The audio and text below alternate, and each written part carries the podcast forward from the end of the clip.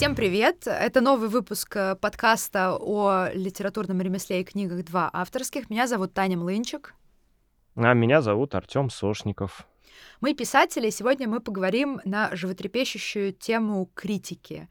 Критика, хейт, похвала, как пережить отклики на свои тексты, когда они вредят, когда они приносят пользу. В общем, мы все этого хотим, этого боимся, иногда бежим, как с этим жить? Мы частично эту тему уже затрагивали в первом выпуске. Помнишь, когда говорили про первые, опять же, публикации? Да, безусловно. Вот можем поговорить и о первом опыте столкновения с критикой. Ты помнишь?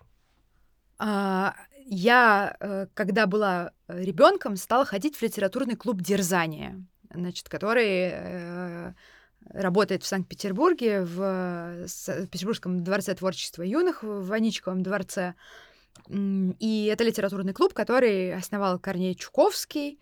И, собственно, там занятия проходили по принципу литературных семинаров, когда мы, мы писали, а дальше читали друг другу и обсуждали. И, собственно, каждый по кругу высказывался о текстах э, своих товарищей. Поэтому я с детства привыкла слышать, э, как какой-то отклик на свои тексты. И как положительный, так и отрицательный. Вот. Э, поэтому у меня нету какого-то такого четкого воспоминания про... Ну, то есть я помню, как вот там я волновалась. У нас был такой Виктор Николаевич Кречетов, э, э, мастер. Это прозаик. Прозаик и поэт петербургский тоже. Как вот, когда я читаю первые какие-то рассказы и жду, что он, он сейчас скажет.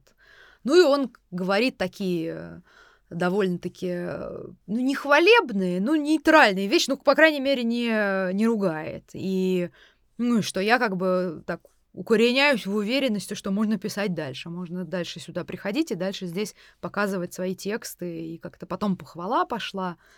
Вот. Но, конечно, с какой-то более суровой критикой я столкнулась э, гораздо позже, когда начала заниматься прозой, уже серьезнее, и там уже начался настоящий хардкор. А, а можно тебя... уточняющий вопрос? Э, да. Ты сказала, что вы обсуждали тексты, то есть ты критику слушала не только от Кречетова, но и от э, ребят, которые с тобой ходили, занимались, твоих ровесников? Да. И вас учили говорить о чужих текстах в том числе? Да, то есть э, самое простое, что происходило, мы выписывали э, ляпы и какие-то места, которые не нравились, которые казались ошибочными и которые нравились. Ты просто слушаешь другого и делаешь себе пометочки в блокнот, а потом это озвучиваешь. То есть, конечно, с, происход... с прохождением лет, там это первый год, там мне 12 лет, потом там мне 13, мне 14, потом я научилась уже складывать это в какие-то более-менее складные устные отзывы, которые в себя включали там некую аргументацию там и так далее. А вначале это просто были какие-то маленькие наблюдения. Да. И, наверное, это же не очень, ну как, какое бы слово подобрать. Не очень полезно, когда человек, который с тобой занимается, говорит, ну, мне не нравится этот кусок. Или там прямо учили говорить что-то конкретное, а не оперировать просто какой-то бинарной Нет. позицией нравится, не нравится. Там, конечно, нужно было аргументировать. То есть, естественно, если тебе не нравится это предложение, то что в нем не так? Как бы что тут синтаксически не так, или какая тут ошибка, или почему это, почему это там э, штамп, допустим, или что, что плохо, что хорошо, да, естественно, это все было вот так вот как-то построено. Угу. Это круто. Ну, и просто, я не знаю, это не зависть, а я понимаю, насколько это сильно развивает вообще людей. Э, в принципе, учи учеба с юных лет говорить о литературе другого человека как-то аргументированно. Ну, это Может тогда, быть, наверное, бы... не была литература, это громко сказано, это какие-то были там такие зарисовки, еще что-то. Но да, литературный клуб дерзания работает сегодня. Можно туда ну детей вот. отводить. Если все дерзали туда ходить или имели возможность туда ходить. Может быть, ситуация в критике, да и в литературе в целом у нас была другая. Ну да ладно. А у тебя Хотя, как было с критикой? Я? Расскажи про свой первый опыт. У меня вот как-то странно сложилось. Я пришел в нашу литературную мастерскую, и меня сразу вот наш преподаватель Дмитрий Орехов стал нахваливать. Он один раз только мне сказал, что ему не понравился мой рассказ, э, но этот рассказ был ранний, и он сказал, видно, что вы его писали сильно раньше, чем текущие вещи. Это видно, выкиньте его просто. Не то, чтобы я его сильно раньше писал, но я не признался в этом. Но меня это абсолютно не задело, потому что он параллельно с этим очень много хвалил.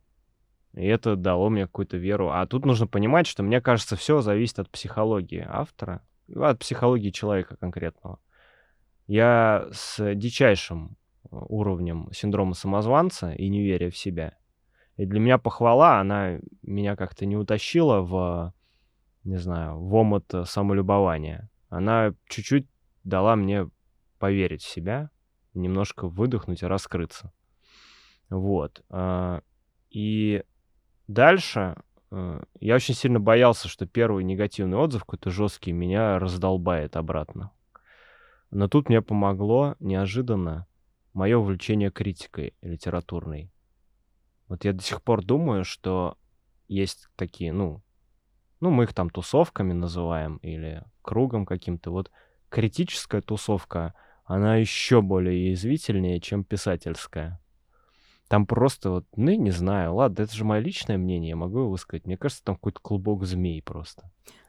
А, ну, серьезно, там огромное количество людей с завышенным нереально ЧСВ, которые за спиной обсирают других критиков, то есть я столько раз слышал что-нибудь в стиле «Артем, вы что хотите быть?» И дальше идет фамилия вот абсолютно любого э, заметного критика, который хоть что-то добился.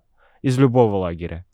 У них там какие-то свои личные счеты, кто-то с кем-то в Литинституте учился, может, любил и не получил ответного чувства, э, кто-то, может быть, просто завидует, и при этом э, многие критики, они же пытаются писать сами, и я вот как-то раз работал с такой женщиной-критиком, которая вот постоянно оскорбляла и распускала какие-то сплетни о других людях. А потом я почитал ее рассказы, и там ну, такая вторичное подражание ее любимым авторам. Я подумал, блин, ну вот если бы я получил какой-то жесткий отзыв от, от нее сейчас уже на мою прозу, он бы меня не задел, потому что я вижу, что сама ты как бы... Ну, критик не обязан писать сам э, хорошо. Вообще не обязан писать но меня бы, наверное, как немножко смазало. И вот эта вот э, токсичность критической среды, она меня немножечко подготовила к э, жестким отзывам уже на свое писательское творчество. А тебе это помогло, потому что ты просто как бы понял, что амплуа многих критиков э, состоит в том, что они ну, злые и какие-то токсичные, что это не стоит воспринимать на свой счет? Да, я понял, что очень много авторитетов мнимых в этой среде, и что у них какое-то особое такое соревнование побольнее ужалить автора. А, мне кажется, ложное, но вот иногда складывается впечатление, что это специально делается, вот побольнее уколоть. Ну, то есть это Даже же вообще, того, наверное, чтобы... особое а... искусство. Остроумно да, может... кого-то да, они, наверное, от, э, пошли вот от Виктора Топорова. Его успех э, в язвительности и остроте подколок, по делу подколок, да, зачастую. Это его талант, и он, конечно, ярчайший, там, я читал его воспоминания, живейший ум, они как-то, видимо, подражать ему начали. То есть он как будто бы подтолкнул критику в новое русло, но достойных продолжателей очень мало. А большинство как-то, ну, видимо, подсознательно, нелепо его копируют. И даже для того, чтобы автор вырос, они его зачем-то пытаются ужалить посильнее. Знаешь, как в ссоре двух людей. А, с женой ругаешься, вроде любишь ее, но когда вы ругаетесь, ты в определенный момент, зная слабое место, туда вот бьешь, чтобы посильнее обидеть, чтобы вот ответить побольнее. И потом, когда остываешь, думаешь, ну я и сволочь. Вот, может быть, критики также ужалят кого-нибудь. Потом автор расплачется, убежит э, под мост, где-нибудь под дождем будет сидеть, плакать, а критик будет ходить и думать, ну что я за сволочь? Так зачем я любимого автора так ужалил? Ну вот э, еще важный такой момент, что для начинающего автора вообще как бы критика важна, потому что он не может ее просто так получить, да, то есть э, доколе ты чего-то не значишь, тебя не будет никто читать, обсуждать и критиковать. И вот э, на литературных семинарах э, разных формаций, в том числе липках и так далее, там, собственно, формат похожий, как у нас был на дерзании, когда все э, говорят, что этот формат придумал Максим Горький, когда э, авторы читают все участники семинара и мастера, и дальше по очереди они высказываются. Автор при этом должен сидеть молчать. Все участники высказываются, а он может только в конце взять слово и ответить им. То есть нельзя, чтобы это был диалог, это всегда только монологи. И вот на одном из таких семинаров, который, на которых, где я была, это был семинар Нового мира, а, кто-то из участников не понимал. Ну, то есть там бывают э, в липках э, э, есть порог отбора, то есть туда нельзя просто так попасть. Сейчас они mm-hmm. уже трансформировались во что-то другое, то есть туда есть порог входа, туда не попадают просто так все, все подряд, кто хочет. Там есть значит, некий уровень базовый, который должен э, выдержать там прозаик или поэт, чтобы его взяли в семинар и так далее. И люди друг друга частенько очень жестко жестоко критикуют. И это не всегда конструктивно. То есть э, есть много мемов каких-то, где типа с, с, с, семинаристы э, обсуждают рукопись товарища, и там такая картинка, как палками бьют лежачего человека. Ну, то есть и некоторые люди, которые там были, они не, не, не понимали, то есть там кто-то э, мог расплакаться или там выйти из себя, когда слушал это. И вот э, одна из мастеров, Ольга Новикова, она как-то произнесла такую пламенную речь о том, что учитесь глотать критику, учитесь ее слушать, учитесь ее впитывать, учитесь э, принимать во внимание все, что вам говорят, потом быть за это благодарным и так далее. Я помню, что меня немного возмутила тогда эта речь, потому что некоторые критические замечания были и правда, ну, как бы лишены конструктива, они были там, не знаю, какого-то самоутверждения или цель была человека э, унизить, там, как-то растоптать, э, сделать так, чтобы он больше ничего не писал. Мне было жалко там каких-то людей, моих там товарищей по семинару. А, но, с другой стороны, я понимаю, что если бесконечно вот многие авторы идут на разные, в разные платные школы, платные семинары и так далее, и потом там, не знаю, финальное мероприятие, и все друг друга по кругу хвалят.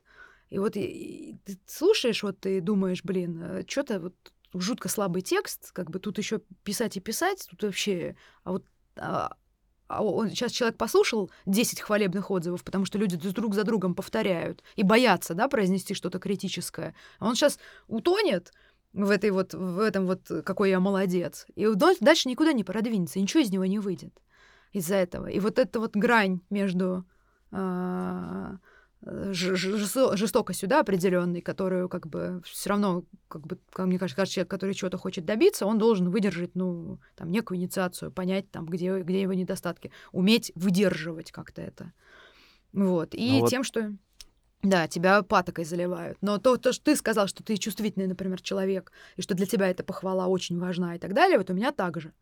То есть я больше, э, меня если будут ругать, я скорее вот э, буду злиться и ничего не буду делать. А если меня будут хвалить, меня это еще больше мотивирует.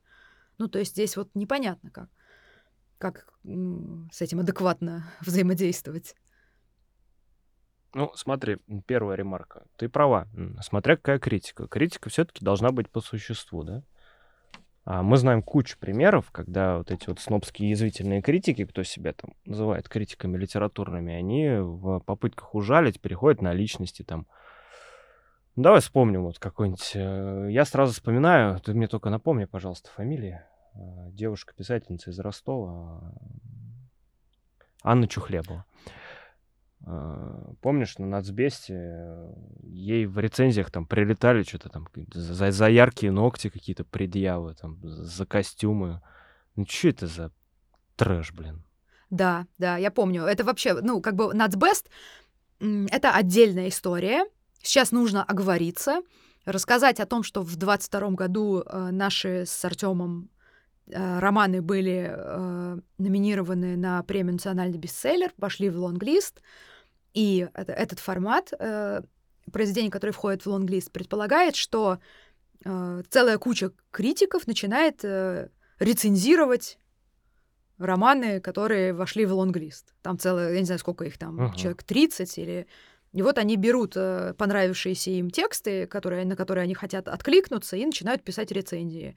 И ты сидишь, и каждый день у тебя на протяжении месяца появляются рецензии. И мы вот так вот с Артемом получили по, там, по десятку рецензий на свои дебютные романы.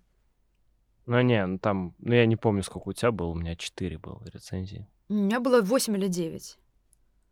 Но это очень много для начинающего автора, да. А, Я просто это к чему начал? К тому, что я вот знаю, когда я критикой интересовался, я читал других критиков. И живых, и уже мертвых. Есть авторы, которые... Вот, кстати, Александр Мелехов, которого я недавно вспоминал. Еще Самуил Лурье. А, По-моему, я правильно поставил ударение, там именно Лурье. Он, э, у него очень классные лекции. А, И еще я запомнил Елену Колтановскую. Common Play создавал э, женские силуэты, сборник рецензий ее. Она такой сторонник адепт психологической, по-моему, школы критики. То есть она а, очень подробно разбирает произведения. И вот они все втроем, они, когда говорят о э, произведении, они говорят о литературе. И они очень подробно разбирают произведения. А Если страна сильная, они о ней говорят. Если слабая, они тоже это подсвечивают. Они разбирают героев. Но в итоге, мне кажется, на выходе автор, я был бы счастлив получить такую рецензию. Даже разгромную, но по существу. Где разобраны все слабые какие-то примеры и так далее. Э, э, Это дорогого стоит, а не какое-то там обвинение, знаешь, голословное в том, что, ну, пф, так все, короче. Ну, на Еще и Нацбесте были разные ярко. рецензии. Вот э, как раз-таки они были... Вот у меня были ерундовые, действительно, где было видно, что кто-то из этих критиков просто, видимо, свой KPI, э, чтобы набрать определенное Мгм. количество рецензий, э, отрабатывает. А какие-то были очень подробные и очень вдумчивые. И как бы да, они там э, подмечали какие-то слабые стороны, недостатки и так далее, но это было для меня полезно. Вот, а то, что вот, да, у Ани э, пи- писали про ее внешность, это вообще, это, это, по-моему, беспрецедентно. Но Нацбест как бы славится вот этой вот э, желчностью. Ну да, я тоже не в обиде на рецензии Нацбеста. Там Елена Одинокова и Анна Жучкова, а их там, ну, они типа в топе людей, которых боятся. А, Они написали рецензии отрицательные, но при этом вот Елена Одинокова написала, что задумка вторичная, сто раз это уже было, и привела список литературы, где уже это встречалось. А я там из этого списка ничего не читал, если честно. Естественно, если бы я читал, я бы не написал потом такой текст. Я начал читать этот список, и действительно, да, я понял, что моя идея лежала на поверхности. Ну, учел ошибку. Анна Жучкова перечислила огромное количество ляпов в рукописи. Мы потом на редактуре их все исправили. А, вот. То есть, ну, вот, ну, они писали вот как-то, ну, с конкретикой, по существу. Мне понравилось. Я рад. Я, меня такие отрицательные отзывы не задевают вообще. Э, Я считаю их удачей, когда ты можешь чужими глазами посмотреть на произведение.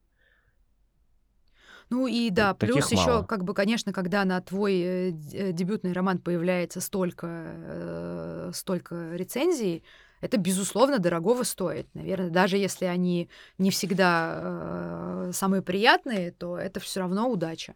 Поэтому я тоже к этому опыту отнеслась с таким, с благодарностью, и он был неожиданным. И поэтому, ну, такое вот было ощущение одновременно, что ты каждый день боишься этих рецензий и хочешь их, хочешь и боишься. Ну да, мне кажется еще просто, что достойный человек, будучи критиком, не станет скатываться в, в какие-то дешевые провокации. Он будет скорее стараться говорить э, адекватно и нейтрально о литературе. Это многих губит. Вот Галина Юзуфович, мне кажется, слишком мягкая во многих вещах. Э, И из-за этого создается впечатление, что она одно и то же говорит о многих книгах, просто чтобы никого не обидеть. Там начинаешь такой, знаешь, а, новояз считывать, а, такой угодный всем. То есть э, она говорит, великолепный роман, написанный с новой интонацией, и ты понимаешь, что надо читать это как заурядный роман в очередной раз, который никуда потом э, не войдет и нигде не запомнится. То есть приходится расшифровывать. А, но это от излишней, может быть, воспитанности там некоторых авторов. А, меня вот, знаешь, больше всего обижали с самого начала, если уж мы заговорили про начало, даже не отрицательные отзывы, а игнор. Я вот что понял. Это когда ну, тебя не замечают. Вот твоих каких-то соседей по курсам там хвалят или ругают, а тебе ничего не говорят. Или вообще не говорят. Вот у меня на наблюдатель нет ни одной рецензии критика. Ни одной вообще. Ну, если ну, а, а Нацбест? Не, ну Нацбест — это рукопись. Вот вышел книжный сериал, да? И ни один критик на него ничего не написал. Вообще ноль. Вот ну, это можно думаешь? еще, можно еще это свести к плохой работе тех, кто продвижением занимался. Ну, там можно, да, сказать, что там еще надо деньги заплатить, может, у критиков нет денег, Нет, а может, у них нет, нет не- вкуса. не- я не об этом, я не об этом, я не, о я не об этом, я о том, что я не, я не думаю, что э, 20 критиков получили твой текст, и каждый из них сказал, что он ему не понравилось, он, например, не будет тратить на это время. Я знаю, Я думаю, что просто кто-то не доработал. Мгм. я знаю, что критикам э, у них были доступы к этому сериалу, у некоторых. А, Я не знаю, не держал свечку, читали они или нет, но они о нем не написали. Там о соседних написали, не, о моем не написали. А, И это меня больше тревожит, чем отрицательная рецензия. Ну, то есть ты хочешь сказать, что если бы вышло сейчас 10 неадекватных, злобнейших, истекающих вообще ядом а, разгромных текстов, то ты бы не переживал? Я думаю, что переживал. Ну, было бы неприятно. Ну, я бы в таком случае на, ну, посмотрел бы, кто пишет, да?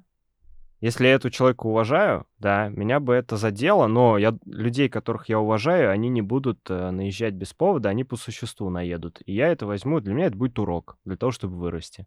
А если там напишут люди, которых я, ну, не особо котирую, ну, они меня особо не заденут, какая мне разница, что они говорят. Я, может, даже где-то посмеюсь над, там, над их непониманием или над их упортостью. Вот знаешь, как... а, меня, знаешь, где первый раз обосрали? Я даже не помню, это был какой-то ресурс, где можно было свои рассказы выкладывать. И там, короче, в итоге прилетал Вергилий, э, ну, как, как админ, и став- выставлял вердикт, значит, твой рассказ отправляется в рай, в ад или в чистилище. И вот мой, мои рассказы отправили в чистилище э, с вердиктом Вергилия. Там что-то типа неплохо, но надо кучу всего переделать. И там вообще не в тему были замечания.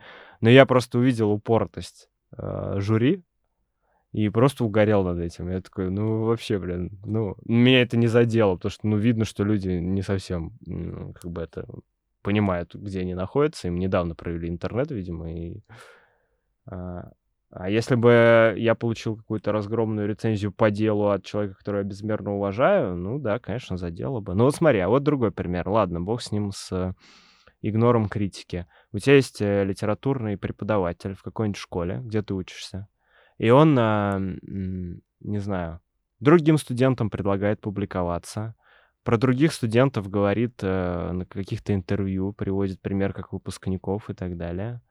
А, И даже если у тебя какой-то успех э, случается на литературном поприще, он на тебе не упоминает. Ты для него как будто не существуешь. Это обиднее, чем негативная критика от него или нет? Ну, а, я не знаю. Ну, э, это, это безусловно обидно, но это, это разговор о сепарации от литературных учителей тоже. И о- о- об их... эм, Ну, то есть э, для тебя очень важны отзывы литературного учителя, и для тебя, когда ты пишешь, например, первые тексты, э, как, как бы отзыв твоего учителя кажется вообще вот решающим. То есть что он сейчас скажет, это решающее. А потом ты проходишь порядок. Ну, когда, да, когда кого-то другого, например, я э, уже говорила в- об этом выпуске про первую литературную публикацию, да, что какие-то вещи тогда они задевали, да, и я понимала, что я завидую, например, кому-то. Но у меня была история покруче. Вот я как раз хотела поговорить, да, о том, что когда, ну, вот можно говорить про такие какие-то вещи, которые там нас не задевают, что там можно над чем-то посмеяться. Я вот себе выписала тут всякие сцены со своего комментария, типа «Какая гадость! Что вы пишете за мерзости? Какая чушь! Мадам, вы живодерка!» и так далее. Ну, как бы вот смешные, да, над которыми ну, просто можно поржать. Но у меня был, э, была история, когда я э, свой дебютный роман отправила в кучу издательств, меня пригласил э, редактор одного из издательств на встречу. Когда он мне написал ответное письмо, я подумала, что раз он меня зовет на встречу, наверное, сейчас мы будем разговаривать, что он, наверное, ему понравился текст, он его возьмет. Ну, то есть, что для дебютанта значит ответ от издателя «я прочитал и готов говорить». Естественно, я просто туда на крыльях прилетела в это издательство и навстречу. А он э, завел меня в свой кабинет и сказ- произнес, э, значит, задал мне такой вопрос. Твой муж же боксер, да? На ты. И я говорю, да. А что он тебя бьет мало? Почему так слабо-то? Вот что он сказал. Это он сказал в начале встречи, как бы это была, очевидно, некая такая шутка. Когда я опустилась в кресло, он продолжил разговаривать про текст. Он рассказал, значит, что в тексте нет персонажа, нет сюжета, нет просто ничего. И закончил тем, что он не будет это издавать, просто чтобы меня не позорить. И дальше он начал меня призывать переделать текст э, для там, сделать его детским. И я, когда там сидела, я все вообще э, свое как бы силы мобилизовала на то, чтобы не расплакаться. И когда я оттуда потом вышла, я пошла на набережную Невы, там такой памятник Нобелю есть в виде взрыва такой э, на Петроградке. И я просто стояла, курила одну за другой около этого памятника и просто смотрела, была весна, ледины, лед шел по Неве, и просто рыдала на взрыв, и потом и для меня это было просто колоссальное потрясение. Я до сих пор не понимаю, зачем он это сделал. Ну, то есть, что это вот было такое? Как бы, что человек хотел? Он, он, точно, он точно опытный, он точно понимает, что для вот э, автора э, значат такие вещи, и как бы, что это было. Но я, э, в общем, сделала из этого текст потом, и... Но это было дико, конечно. Да слышали мы про эту мудилу. Он, короче, что хотел сделать? Он хотел растоптать твое эго сходу. Вот, э, во-первых, он тебя позвал, потому что у тебя был потенциал. Вот это как раз к вопросу от ужалить посильнее, вместо того, чтобы сдержанно похвалить. И он просто разбил э, все твое эго, так как он знал, что ты начинающий, чтобы потом слепить из тебя жанровую подростковую книгу, которая хорошо в серию зайдет. То есть просто, ну, вас хотел воспользоваться. Вот, пошел он нахуй, короче. Я вообще, меня бесит эта история, прямо щелкнуть ему хочется при встрече. Да, мой муж боксер тоже был, был озадачен похожими дилеммами. Ну ладно, сдержимся, мы культурные люди. А, вот, знаешь, и вот, э, отлично, потому что я как раз хотел об этом поговорить. И вот что, от таких мудаков глотать эту критику? А вот, а, ну, зачем? А может быть, надо отвечать? Вот я, знаешь, что вспоминаю? У нас тут просто вот все боятся обидеть друг друга, хотя писательство это дело одинокое. Вот в гоголевской повести «Невский проспект» э, там есть герой поручик Пирогов. И он преследует блондинку там по сюжету. Э, классику спойлерить невозможно, поэтому рассказываем. Он ее провожает, внимание, до квартиры на Мещанской улице, а она оказывается женой немца-жестянщика. И ты читаешь такое, ну, прикольно, там сюжет, э, ну, я говорю, как гопник какой-то заводской, ну ладно. Ну, в общем, интересное произведение, и ты абсолютно не считываешь подтекста, который явно замечали все, кто крутился в литературной тусовке того времени. Гоголь изображает э, Елену фон Иде, это жена его противника Фадея Булгарина, который там первый русский пиарщик, э, издатель э, популярных произведений, этих газет и так далее.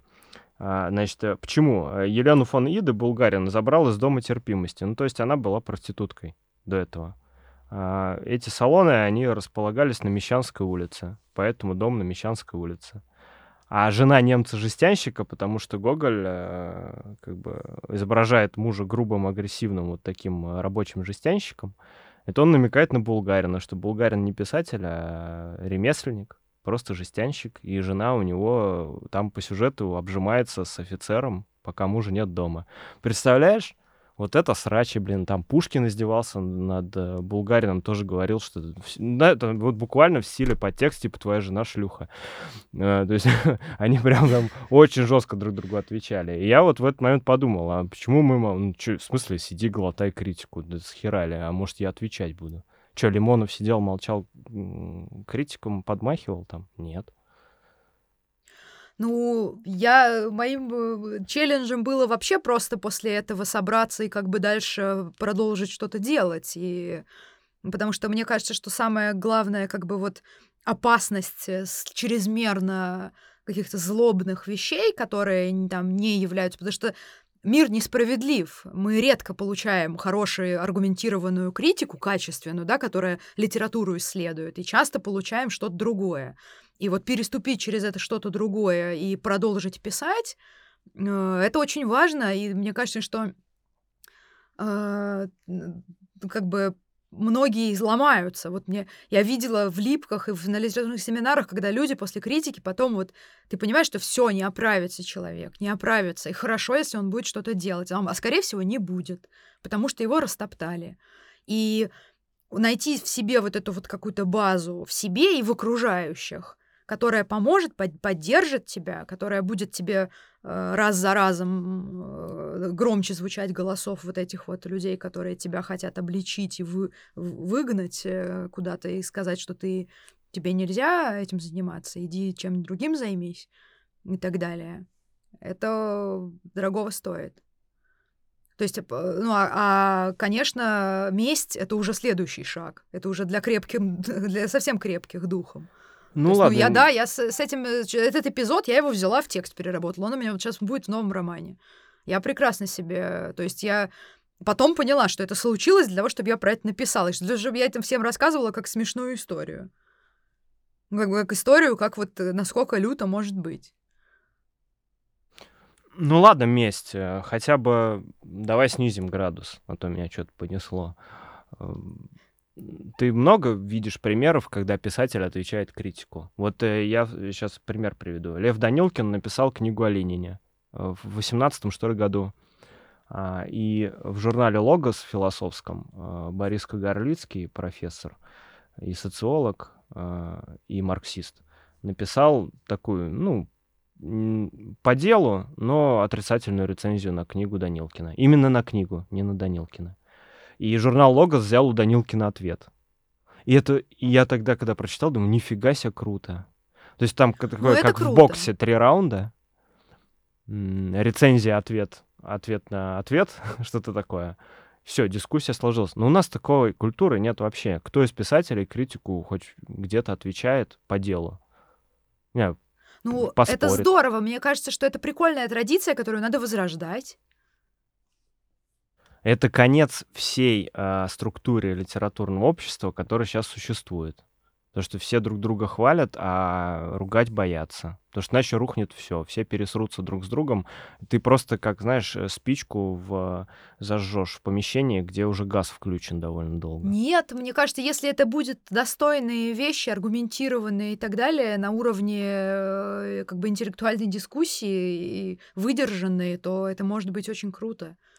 Ну вот в, России это... нет дебатов, да, и э, дебаты там уже до, до рэп-батлов э, опустились.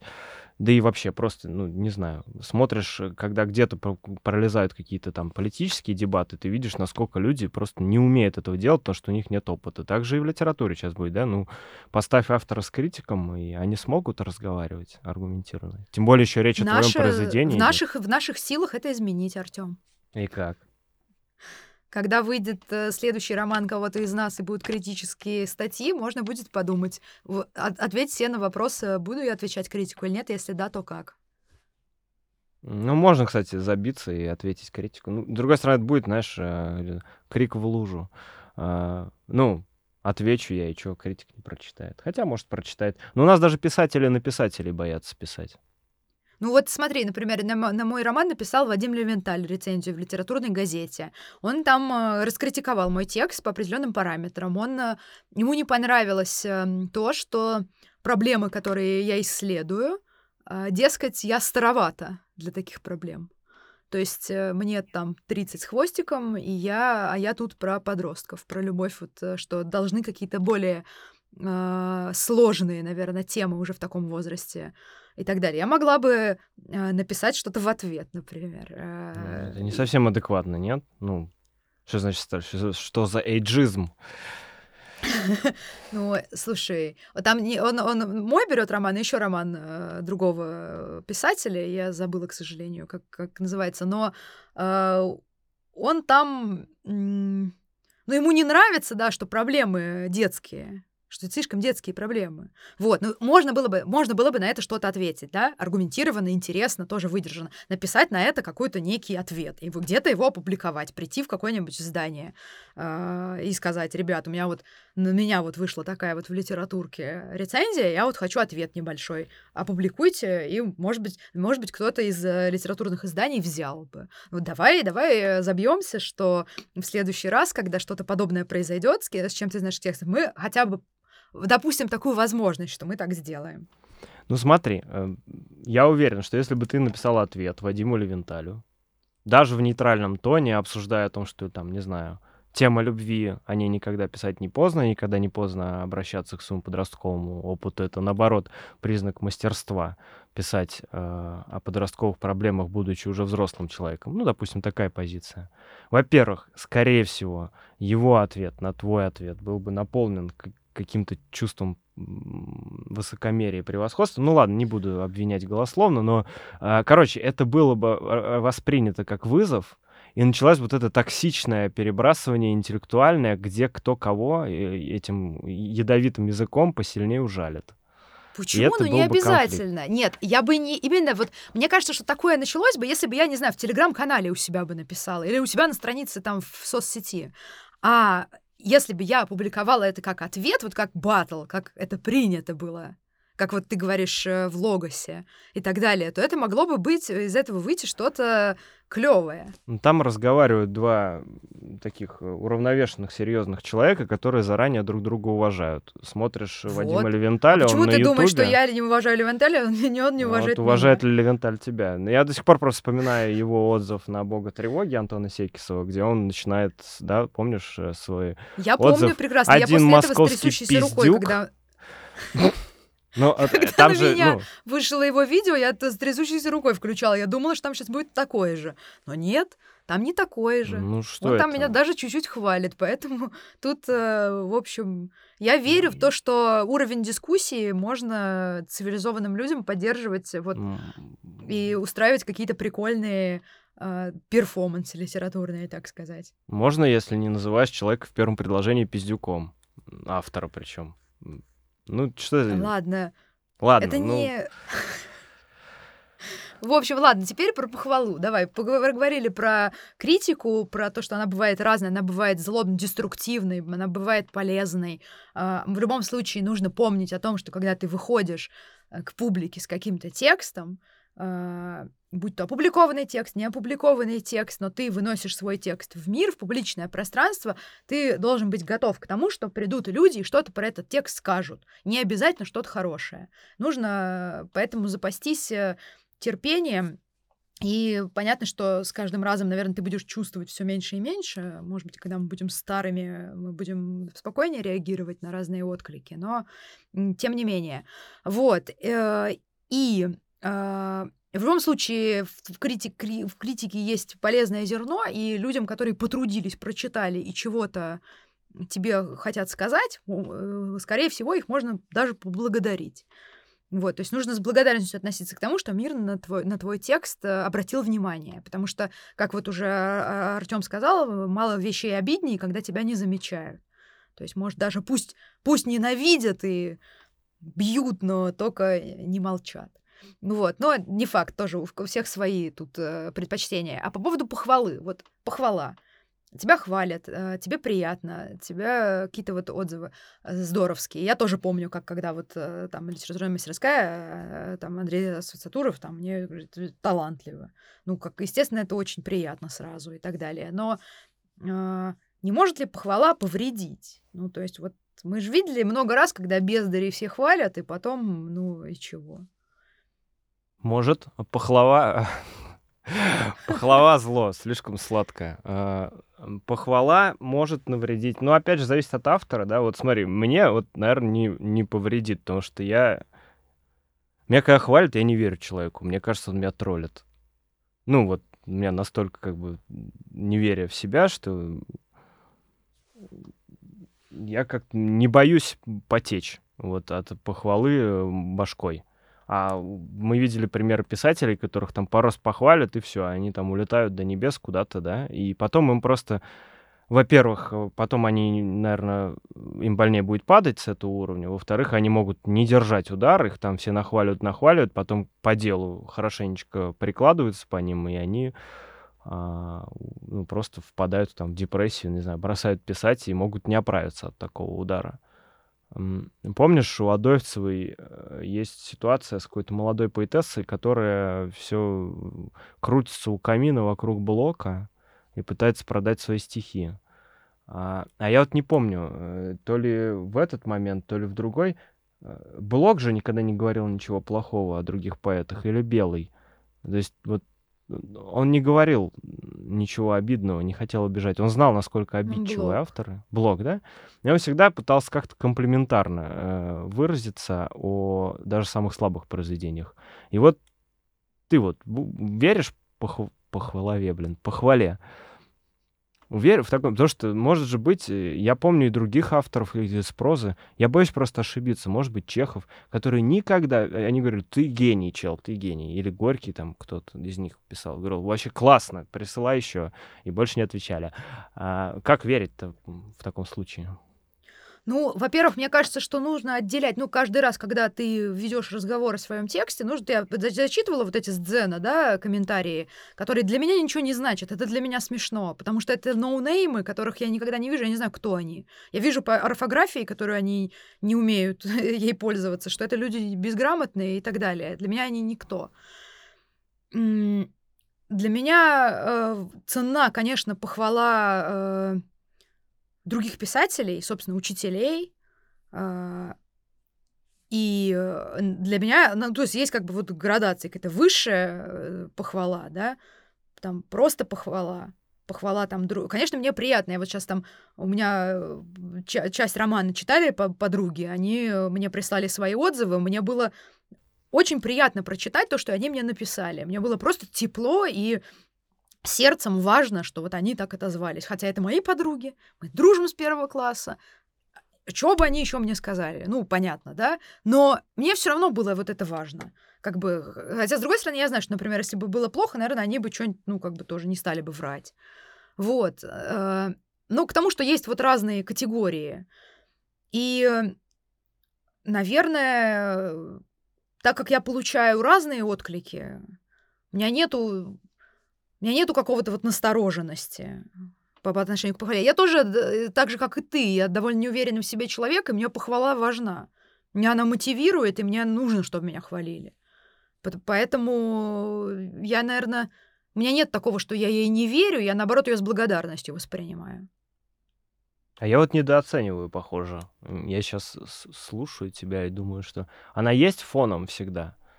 А, ну, то есть там тут мои знакомые, кто читают, они там тоже отражение в луже. Они говорят, вау, классно, я кайфанул, спасибо, вообще огонь текст. Я как-то как должно это воспринимаю, что так и должно быть. Ну вот а видишь, ты сам под... обесцениваешь, ты говоришь, что Да, ты... чуть-чуть обесцениваю, наверное. А, а потом я думаю, сейчас убери это все, и будет намного тяжелее в себя верить и писать что-то новое, потому что ты будешь думать, блин, это даже никто не хвалит, только ругают. Наверное, да, наверное, тут ты права похвала действительно важна. То есть я вот, например, не уверена сейчас новый роман, что будет, что будет, как вот какая у него судьба сложится и так далее. И у меня вот этот, э, вот эти теплые слова, которые мне подруга написала, они у меня уже внутри лежат и мне помогают как-то вот подумать, что все будет хорошо. Как это вот есть какая-то, знаешь, пластили, пластичность, пластилиновость в этом. Э, я вот подумал э, в один момент. Ведь легче всего быть упортым маньяком с комплексом гениальности. Вот Э, ты человек, сидишь, ты пишешь э, художественную прозу, и ты думаешь, я лучше всего разбираюсь в прозе. Даже если меня ругают, они ничего не понимают. Они не понимают моей гениальности. Я новатор. А, и потом они будут кусать локти. А, я вообще шлю всех нахер и пишу, что хочу, потому что я шарю, я знаю. Таким людям, мне кажется, нереально легко воспринимать критику. А, и ведь Но таких такие примеров люди не могут много. развиваться.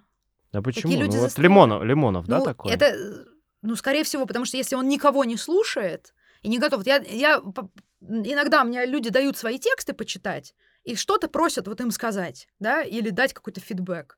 И очень часто, очень часто, я даже хотела про это в телеграм-канале написать пост недавно, люди не хотят от меня обратной связи, чтобы улучшить свои тексты. Они хотят, чтобы я поговорила про них. Мгм. Они не будут ничего там менять. Они уверены, что все, что они делают, замечательно. Это мы, кстати, про это поговорим в разговоре про графоманию в одном из ближайших выпусков. Вот. Они, Мгм. з- они просто вот они не хотят, чтобы никто вмешивался. Они уже знают, что они великолепные. Они хотят, чтобы я про них поговорила. Оу. Ну, Вот, смотри, да, и- а какие еще примеры? Елизаров же тоже, наверное, такой. Я просто не особо смотрел его интервью или как он себя ведет. Но сложно представить его как человеком, который а, плачет в подушку, потому что про него плохо написали на Нацбесте. А Я уверена, что он очень восприимчив к критике и, и, э, наверняка болезненно ее воспринимает.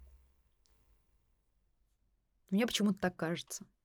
Ну Хотя ладно, это, да. это, скорее всего, моя проекция. Как многие, то, что мы тут обсуждаем про Елизарова. Вот. А По поводу слова похвалы и слова молодец. Вот эта вот идея из фильма «Одержимость», да, про барабанщика, про то, что там вот этот вот его дирижер произносит такую речь эмоциональную про то, что слово молодец угробило м, больше талантов, чем там, война какая-нибудь. Про то, что вот эта вот похвала бесконечная, она заставляет людей останавливаться и не двигаться никуда. Вот. И я отчасти, возможно, чуть-чуть с этим согласна. Но с другой стороны, если тебя постоянно будут пинать, мы уже обсуждали, уже упомянутого Лимонова, что он говорил, что пинать тебя будут всегда, и нужно держать удар. Не, не глотать, а держать удар.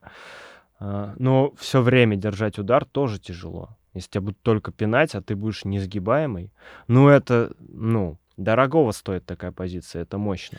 Нет, я согласна, я согласна. Поэтому мне кажется, что чтобы спокойно существовать, потому что мы понимаем, что мира, где нас не будут критиковать, не будут пинать и не будут бить, такого мира не существует. Все, мир вот он жесток и вонюч. И нужно создать, мне, на мой взгляд, себе какую-то безопасную базу из людей, которые тебя поддерживают, из э, литературных друзей, из литературных учителей. То есть я, например, понимаю, что я могу пойти к Дмитрию Сергеевичу, и что даже если он обругает текст, он это сделает так, это будет аргументировано, это будет э, направлено на то, чтобы я выросла, это будет полезно, это будет безопасно. Вот, из, из как бы из неких старших товарищей, из э, других товарищей писателей, из друзей, которые просто поддерживают, там, из э, членов семьи, которые фанаты того, что э, мы делаем. Мы это тоже не ценим иногда, да, а вот э, они любят это. И э, вот эта база, она будет таким защитным, щи- защитным щитом, который будет э, оберегать от э, злого, жестокого мира, в котором э, кто-то неприятные вещи говорит про твой текст. Вот, я понял, что я хотел сказать. Я э, хотел смоделировать не автора, человека, который э, страдает комплексом гениальности, потому что зачастую это неоправданно, и ты не гений, не получишь ты Нобелевку. А, Я скорее хотел сказать, что очень жизнеспособна модель писателя, у которого есть такой щит, и он из раза в раз, несмотря на критику, идет вперед, потому что он сам железобетонно уверен, что его проза крутая. Но есть нюанс. Этот щит, а, ты говоришь о том, что он должен состоять из мнения других людей, а мне кажется, это уязвимо. Это очень такой а, мягкий, распадающийся щит.